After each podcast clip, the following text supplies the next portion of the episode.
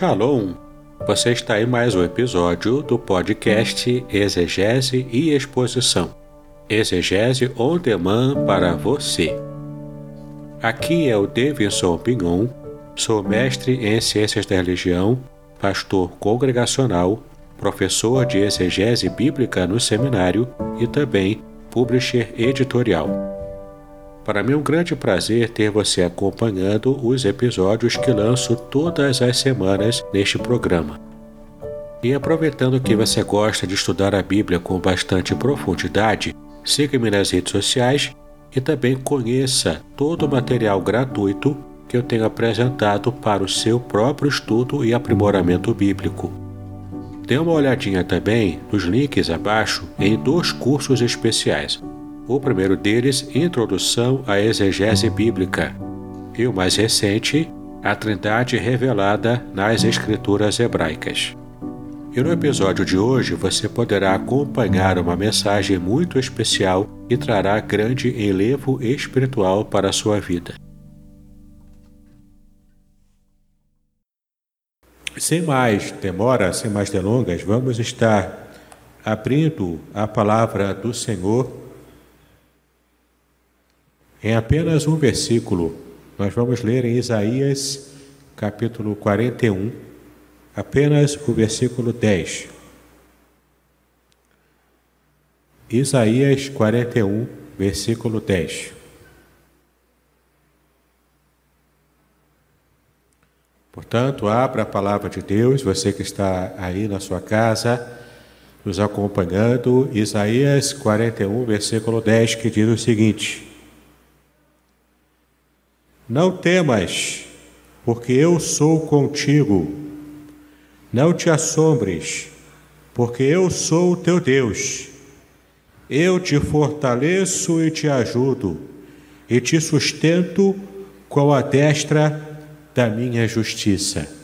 Vamos ler novamente Isaías 41, versículo 10. Não temas, porque eu sou contigo. Não te assombres, porque eu sou o teu Deus. Eu te fortaleço e te ajudo e te sustento com a destra da minha justiça. Meus amados, minhas amadas, esse texto, ele é o texto que foi o mais veiculado, meditado durante esse período de Covid, desde o finalzinho de fevereiro, início de março, quando o mundo praticamente virou de cabeça para baixo por causa do Covid-19. E nesse aplicativo de Bíblia, que eu todos os dias coloco um versículo bíblico nas minhas redes sociais, eu uso o aplicativo My Bible.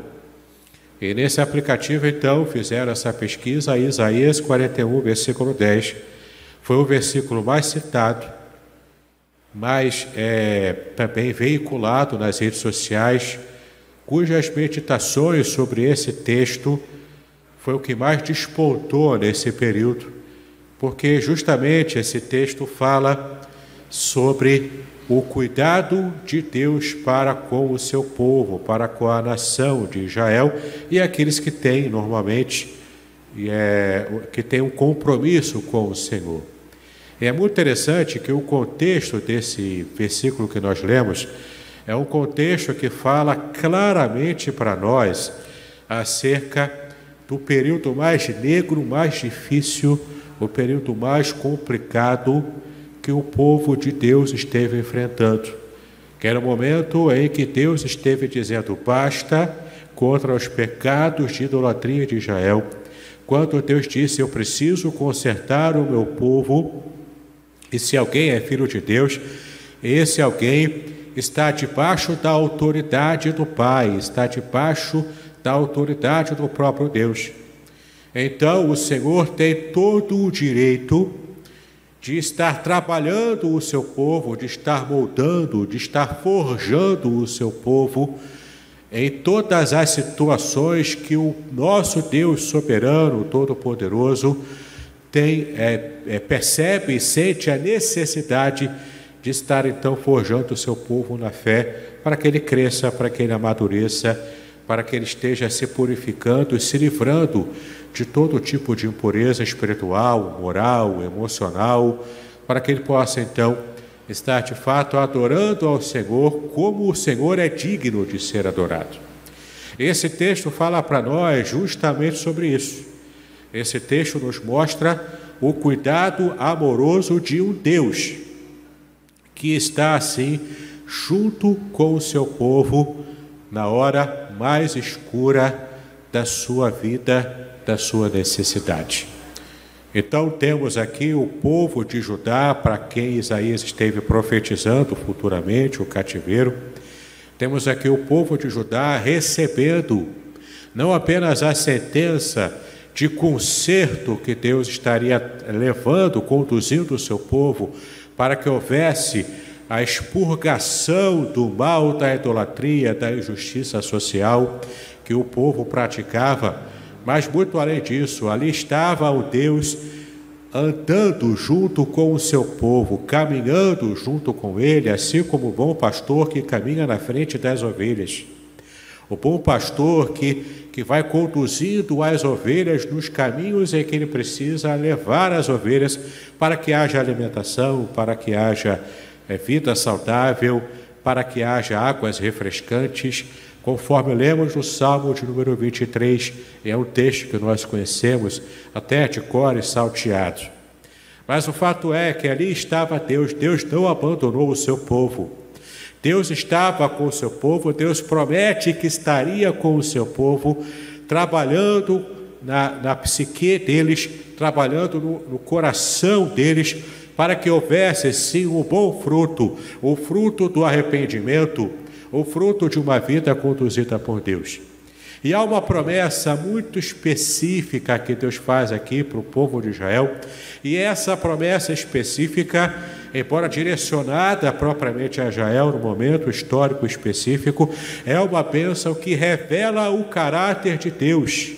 E esse caráter de Deus é revelado a nós e nos mostra também o quanto Deus está preocupado e está interessado em caminhar conosco, em nos abençoar e também caminhar conosco, mesmo no meio do vale da sombra da morte mesmo quando enfrentamos um problema sério como a pandemia de Covid-19. E nós, queridos, somos um povo privilegiado, somos uma geração privilegiada, porque muitos do que há aproximadamente 100 anos atrás enfrentaram a gripe espanhola, era uma gripe infinitamente pior em termos de contágio. As pessoas na época não tinham muita, muito conhecimento científico sobre a higienização, nem mesmo o modo como tratar e cuidar da própria doença. De modo que milhões de pessoas foram ceifadas, inclusive servos de Deus, foram ceifados nesse período da gripe espanhola. O fato é que hoje enfrentamos sim uma crise profunda do Covid-19 mas temos recursos ao nosso dispor para que possamos vencer esse problema e, graças ao nosso bom Deus, temos tido sim bons resultados já.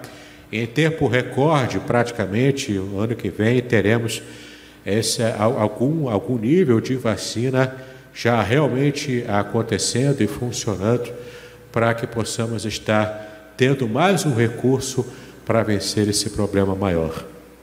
Mas, meu querido, minha querida, eu quero lembrar a você daquilo que o Senhor falou através do profeta Isaías para o povo de Israel no passado e o quanto essa palavra revela o caráter de Deus e mostra também a cada um de nós a importância de estarmos confiando no Senhor e nos apegando a esse tipo de promessa reveladora do nosso Deus, do Deus que nos ama, do Deus que está conosco. Observe comigo o versículo 10 e vamos ver agora, parte por parte, do que esse versículo revela sobre a promessa do Senhor àqueles que têm um compromisso de aliança com Ele. O versículo 10, como nós já lemos, diz primeiro: Não temas. Sim, o profeta Isaías, ele disse para o povo que tudo isso acontecerá no futuro, aconteceria no futuro que seria o futuro deles. o povo enfrentaria o cativeiro. O próprio profeta disse isso. E algumas pessoas não quiseram dar ouvidos à voz profética de Isaías. Mas o fato é que, apesar dessa dureza no modo como Deus tratara o seu povo, porque era necessário que houvesse esse tipo de esforço, de tratamento, então o profeta disse: apesar disso tudo, não temas. É Deus falando com o seu povo, não temas. É Deus falando conosco hoje que enfrentamos essa crise terrível mundial. Não temas. Não temas, Igreja de Cristo no Brasil. Não temas, Igreja de Cristo no mundo inteiro. Não temas esse povinho aqui localizado nesse bairro de Niterói, aqui no Barreto, aqui em Neves Barreto. Não temas, nós somos pequenos, mas o nosso Deus é grande. Nós somos pequenos, não podemos enfrentar crises muito profundas sozinhos, mas com Deus ao nosso lado, se Deus é por nós, quem será contra nós? Então não temas. Essa é a primeira palavra. Não precisamos temer sequer a morte.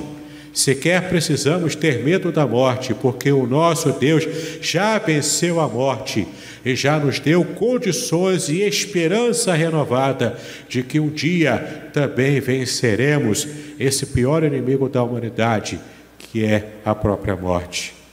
Então, meu amado, minha amada, não temas, o Senhor é conosco. Em toda a crise que enfrentamos, o Senhor está conosco, enfrentando as batalhas juntamente conosco.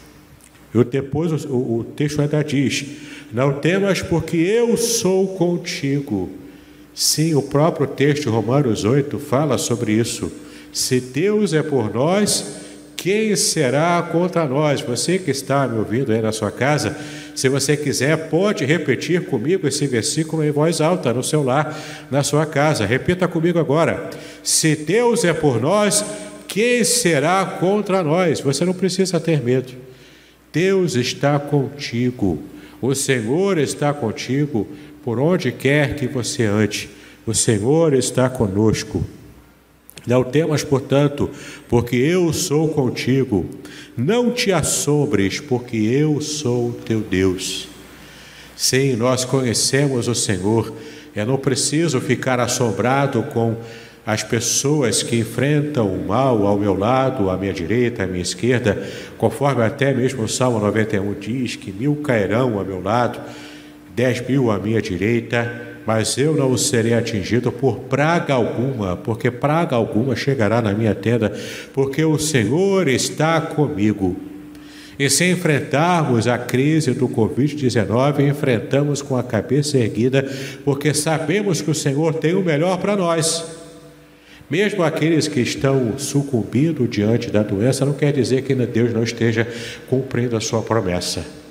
Só quer dizer que Deus entendeu, que Deus estabeleceu que neste momento a maior oração que todo servo de Deus faz, que é estar próximo de Deus, estar junto de Deus, essa oração foi ouvida. Então, sobrevivendo o Covid, morrendo diante do problema do Covid, enfrentando dificuldades nessa vida, nós não precisamos nos assombrar. Porque, seja qual for o problema que estejamos enfrentando, o Senhor está do nosso lado. E Ele é fiel para nos abençoar com a cura, se essa for a vontade dele. Ele é fiel para nos abençoar, de modo que eu possa testemunhar, mesmo diante de uma crise profunda que eu esteja enfrentando, eu posso manter a minha fé firme e testemunhar da sua graça para as pessoas que me cercam. E além disso, ainda que no final, de alguma maneira, eu possa falecer, eu tenho a certeza de vida eterna em Cristo Jesus Cada um de nós tem a certeza da vida eterna prometida em Cristo Jesus.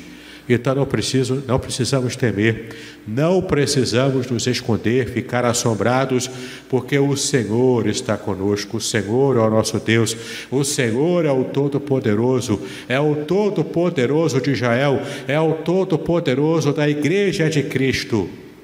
E nós temos a certeza de que esse Deus Todo-Poderoso está do nosso lado. Se Deus é por nós, meu irmão, minha irmã, quem será contra nós? E o versículo continua, já partindo para o final dele. Eu te fortaleço e te ajudo. O Deus Todo-Poderoso nos fortalece porque não apenas porque Ele é o Todo-Poderoso, não apenas porque Ele tem a força em si mesmo para estar dividindo, para estar abençoando-nos com essa força, com esse poder. Mas do que adianta? Mas do que adianta estarmos diante do Deus Todo-Poderoso que nos abençoa, que pode nos abençoar, mas se Ele não estiver profundamente interessado na vida de cada um de nós. Então faz toda a diferença estarmos do lado, estarmos próximos, termos os bons olhos de Deus sobre nós, não apenas porque Ele é o Todo-Poderoso e Ele é mesmo mas porque Ele é todo poderoso e também todo amoroso. Ele está profundamente e sinceramente interessado na vida, no universo de cada um de nós que somos suas ovelhas, que somos seus servos. Então eu não preciso temer. Eu estou perto, estou sendo conduzido, eu estou sendo abençoado pelo Deus Todo-Poderoso, pelo Deus Todo-Amoroso que está do meu lado diante da maior crise que eu posso enfrentar. Fechando então o versículo, eu te fortaleço, eu te ajudo, eu te sustento com a destra da minha justiça. E aqui vem um detalhe muito importante. Eu te fortaleço, eu, eu sou todo-poderoso, eu sou todo-amoroso, que estou junto contigo mas como é que eu vou te fortalecer? Como eu vou te abençoar? Pela destra da minha justiça. A mão direita, literalmente na língua hebraica, está a mão direita de Deus. E esse é um símbolo na língua hebraica muito forte para dizer que a mão de Deus, ela é a direita, portanto, ela é a mão todo poderosa, é a mão que tem todo o poder é a mão que está é a melhor mão de Deus, digamos assim, né? Isso nessa linguagem que podemos usar, comparando talvez com a mão humana, né? E aqui temos uma linguagem antropomórfica que é colocando atributos humanos que são muito próximos do nosso da nossa compreensão aplicados a Deus. Então é Deus dizendo da seguinte maneira: eu vou abençoar a sua vida com todo o meu poder não é uma partezinha do que eu posso fazer, mas toda a minha atenção, toda a minha direção, toda a minha força está direcionada para abençoar a sua vida, para guiar você, para sustentar você como com a mão direita da minha justiça. Ou seja, se andamos em justiça diante de Deus, a mão justa de Deus estará a nosso favor. Então, meu irmão, minha irmã, você que me ouve aí no seu lar, você que me ouve através do, da, de toda essa conexão de internet que você está acompanhando, entenda uma coisa, é muito importante que entendamos isso. Precisamos estar em perfeita comunhão, em perfeita conexão com o Senhor vivendo uma vida de reta justiça na presença dEle. Porque quando agimos assim, Ele próprio já está praticamente, Ele já está nos abençoando com a destra da sua justiça. Ele fará a justiça através da nossa própria vida. Então, nesse período difícil, nessa nova fase, difícil que o mundo e o Brasil está passando, que possamos aprender de uma vez por todas, não precisamos temer. O Senhor está conosco. O Senhor está conosco à nossa frente. Ele está nos guiando, Ele está nos abençoando, Ele está nos protegendo. E no final de tudo, enfrentando o vale, mesmo enfrentando o vale da sombra da morte, eu não preciso me assombrar, eu não preciso temer, eu posso ter a certeza de que o Deus Todo-Poderoso todo amoroso e todo justiça estará comigo, me abençoando, me protegendo, cuidando de mim. Deus te abençoe, meu irmão, minha irmã. Deus abençoe a todos nós, aqui da igreja de Niterói, Barreto e também todos os nossos irmãos espalhados pelo Brasil e pelo mundo.